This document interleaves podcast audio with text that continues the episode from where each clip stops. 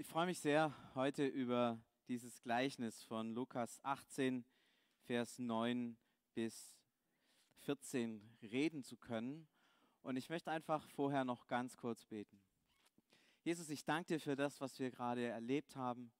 Danke dir für Kinder, die Ja sagen zu dir, für Familien, die sich freuen, dass ihre Kinder oder die wünschen und beten, dass ihre Kinder den Weg mit dir gehen. Und wir, wir freuen uns darüber, weil wir wissen, dass du uns die Ewigkeit schenkst. Und das ist so ein, ein großes Geschenk und darum ja, soll es auch in diesem Predigtext heute gehen. Segne du das Hören auf dein Wort und segne du den Gottesdienst, den wir weiter noch miteinander feiern. Amen.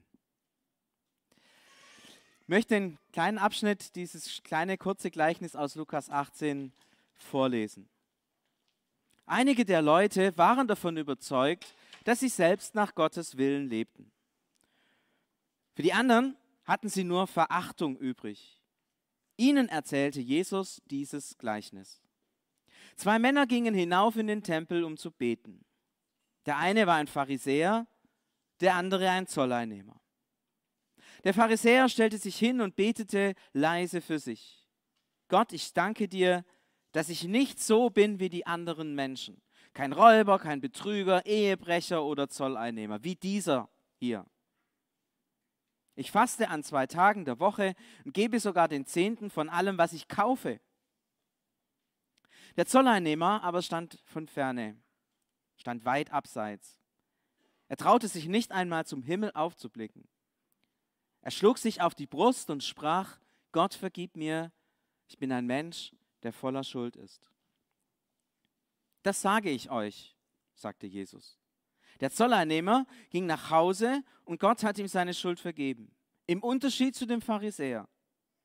Denn wer sich selbst groß macht, wird von Gott unbedeutend gemacht. Wer sich selbst unbedeutend macht, wird von Gott groß gemacht werden. Ich möchte ein paar Blitzlichter auf dieses Gleichnis mit euch haben. Das erste zwei Männer, da heißt es hier, sie gehen hinauf zum Tempel, um zu beten.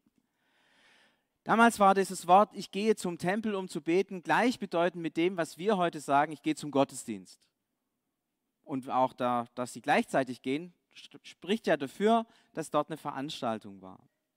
Wahrscheinlich muss man sich das so vorstellen, dass sie auf dem Weg in den Tempel waren, um zum einzigen täglichen öffentlichen Gottesdienst in den Tempel zu gehen, der stattgefunden hat. Es war um 15 Uhr jeden Tag fand ein Brandopfer statt. Und zwar wurde dort ein Lamm geopfert und es wurde das Blut dieses Lammes an, das, an den Altar gesprengt zur Sühne für die Schuld des Volkes. Manche kennen vielleicht ein ähnliches Opfer, es ist der große Versöhnungstag. Und dieses tägliche Opfer um 15 Uhr ist sozusagen der tägliche Versöhnungstag. So wie wir ja auch täglich irgendwie Ostern feiern, wenn wir zu Jesus beten und wissen, dass Jesus auferstanden ist. Interessant, dass sie gerade zu diesem Fest oder zu diesem Moment gemeinsam kommen, in dem es darum geht, dass Gott Sühne schafft für sein Volk. Und dann verhalten sich die beiden ganz unterschiedlich. Der Pharisäer, der zu den Frommen der, der damaligen Zeit gehört, die es sehr genau genommen haben, und da muss man vielleicht in der Basisbibel ein bisschen kritisieren, wie sie es übersetzt haben. Ich erkläre es euch kurz. Sie haben hier übersetzt, ähm, der Pharisäer stellte sich hin und betete leise für sich. Wörtlich steht da, der Pharisäer stellte sich für sich hin und betete. Also der stellte sich für sich hin und betete. Und die Basisbibel, die Übersetzer haben daraus entschlossen, dass er sozusagen für sich betet, also leise. Das Wort leise steht da gar nicht, das haben die sich überlegt, so müsste das gewesen sein. Man kann es aber auch so lesen, und ich glaube, das ist besser, ähm, dass er für sich steht und dann betet. Denn das leise Beten war zur damaligen Zeit einfach überhaupt nicht üblich.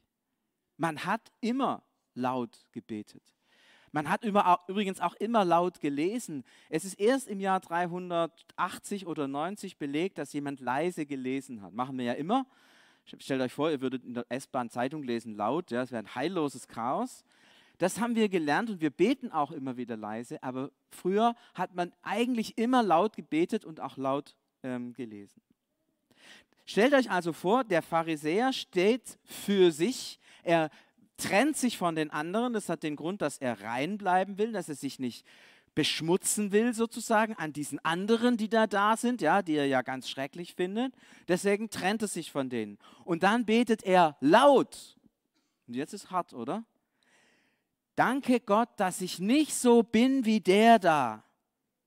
Ich finde, wenn man das leise betet, ist schon heftig.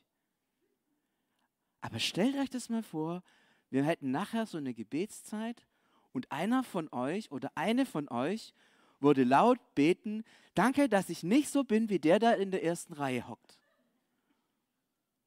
Und noch peinlicher wird's, wenn man in der zweiten Reihe sitzt und das laut betet. Dann hört man das nämlich. So müsst ihr euch das vorstellen.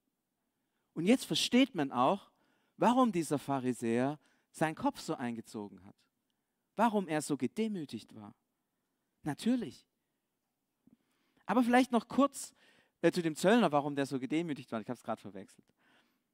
Aber noch kurz zu diesem Pharisäer. Er sagt ja, ich faste zweimal in der Woche und gebe den Zehnten sogar von den Sachen, die ich kaufe. Also vorgeschrieben in der Heiligen Schrift war für Juden einmal im Jahr zu fasten, am großen Versöhnungstag. Die ganz frommen, die es enger genommen haben, haben zwölf Tage gefastet. Und dieser hier 120 Tage. Ja, bei 52 Wochen ungefähr 120. Also der war zehnmal frömmer als die normal frommen. Ja, könnt ihr euch vorstellen, wie der betet? Hey, zehnmal besser?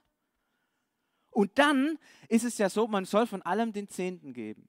Wenn ich zum Beispiel also irgendwas, äh, Äpfel ernte, gab es damals in Jerusalem nicht, ähm, Orangen zum Beispiel, dann muss ich von meinen Orangen, die ich ernte, den zehnten Teil abgeben.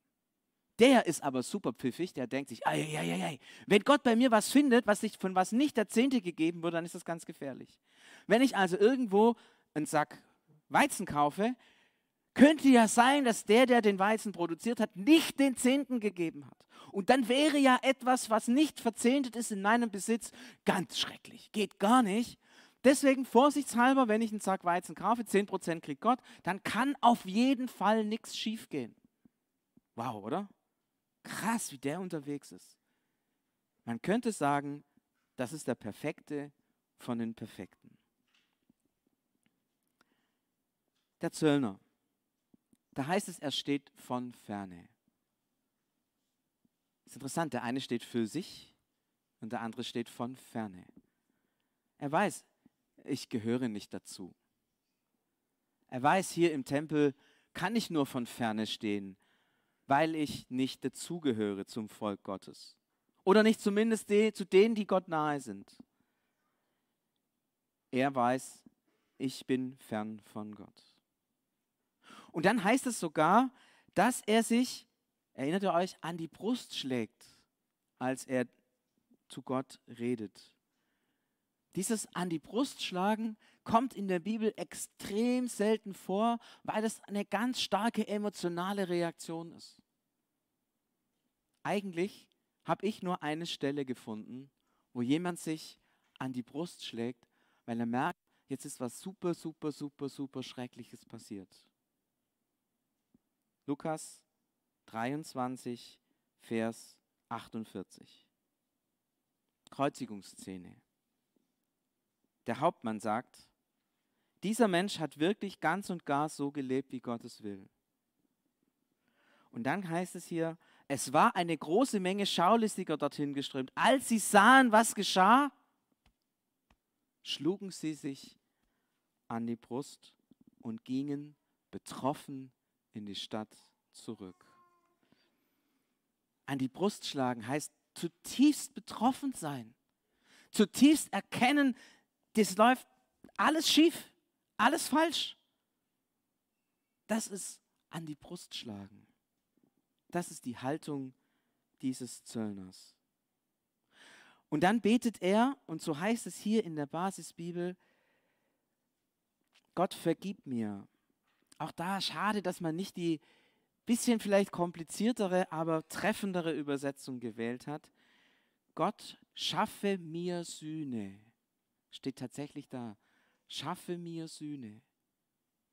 Das heißt, dieser Zöllner, der sieht, was da im Gottesdienst läuft, der sieht, wie dieses Sühnopfer vollzogen wird, wo die Priester dieses Opfer vollziehen, damit Gott das Volk mit sich versöhnen kann. Und er betet, dass genau das, was jetzt geschieht, für ihn geschieht, weil er weiß, es ist für mich entscheidend. Schon spannend, wie Sühne und der Verweis zum Kreuz in diesem Text so deutlich sind. Was bedeutet das jetzt alles für uns? Man ist versucht, so ein bisschen zu sagen, ach Gott, ich danke dir, dass ich nicht so bin wie dieser Pharisäer. Ich bin nicht so heuchlerisch, ich bin nicht so perfektionistisch, ich bin nicht so wie die anderen, die so denken. Ähm, danke Gott, dass ich nicht so bin. Sehr häufig, merke ich, rutscht man in diese Deutung mit rein. Das Dumme ist, ein paar haben schon gelacht, man nimmt dann automatisch, dummerweise, genau die Haltung des Pharisäers ein. Man stellt sich für sich, zeigt auf die anderen und wir sind natürlich so fromm, ja, wir würden das nie laut sagen und auch nie laut für uns selber vielleicht auch nicht ehrlich genug laut beten. Ja, man kann ja für sich leise beten, ja, so kennt ihr vielleicht, ja, man hat so seine Gedanken, spricht die vielleicht nicht aus, aber irgendwo in einem drin sind sie schon. Ist es das, was das Gleichnis möchte? Ich glaube, genau das will es nicht. Genau darauf will uns Jesus aufmerksam machen. Nein, nein, so sollst du nicht sein. Zeig nicht auf die anderen und halt dich nicht für was Besseres, als die anderen sind. Vielleicht auf einer anderen Ebene als der damals. Nein, so sollen wir es nicht machen. Andere sagen, naja, guck, ist doch super. Ja, der Zolleinnehmer ist, ist ein Spitzbube, der klaut den Leuten die Kohle, zieht den Leuten das Geld aus der Tasche und dann kommt er damit durch, weil Gott halt so ist. Gott vergibt, wissen wir ja alle. Also das mit der Sünde ist nicht so schlimm. Brauchst du nicht so arg ernst nehmen.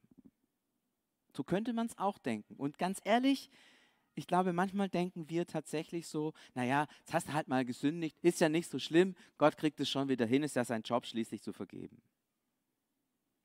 Aber in der Bergpredigt sagt Jesus so ganz eindrücklich einen kurzen Satz, dass die ein Fundament, ein bleibendes Fundament im Leben haben, die seine Worte hören und tun. Also kann eigentlich nicht sein, dass Jesus sagt, ist egal, wie du dich verhältst. Nein, es ist ihm wichtig, sogar ganz wichtig. Und er erinnert euch, dieser Zolleinnehmer schlägt sich an die Brust.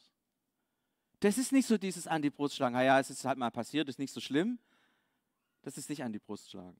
Sondern an die Brust schlagen heißt, ich erkenne, dass ich wirklich schuldig bin und Gottes Vergebung brauche. Wie sollen wir mit diesem Gleichnis umgehen? Ich glaube ganz einfach so, wie dieser Zolleinnehmer das getan hat. Er sieht die Versöhnung, die dort im Tempel geschieht in dem Moment und sagt, Jesus, ich brauche das, bitte versöhne mich mit dir. Und wir, wir sehen Jesus. Er ist jetzt mitten unter uns. Und er ist am Kreuz gestorben. Wir sind am Palmsonntag. Wir sind auf dem Weg zu diesen Ereignissen. Wir sehen das vor Augen. Manche waren im Ostergarten. Die haben das vor Augen gesehen. Jesus ist für uns gestorben. Gott war in Christus und versöhnte die Welt mit sich selbst. Was ist angemessen? Zu sagen, Jesus, ich brauche deine Versöhnung. Ich brauche deine Gnade. Denn ich bin eigentlich, so wie ich bin, fern von dir. Aber du versöhnst mich. Du bringst mich zum Vater. Und du schenkst mir ewiges Leben. Du schenkst mir Gerechtigkeit, die hält und trägt. Jesus sagt in diesem Gleichnis, hey, kümmere dich nicht um die anderen, sondern das, was ich getan habe, Nimm das ehrlich an. Meine Gnade und meine Vergebung und das, was ich für dich getan habe. Viel mehr müssen wir nicht tun. Eigentlich nur das. Und aufpassen, ist die anderen komischen Gedanken, die uns auch durch den Kopf schwirren, dass sie nach hinten stellen. Ich finde es gut, dass Jesus uns dieses Gleichnis erzählt hat. Denn ganz ehrlich, es offenbart vielen von meinen dummen Gedanken. Und es hilft mir, den Blick auf das zu lenken, was entscheidend ist. Dass ich annehme, was Jesus am Kreuz für mich getan habe, getan hat. Jesus, versühne mich, denn ich bin ein sündiger Mensch. Und wenn ich das bete, darf ich wissen, mir ist vergeben.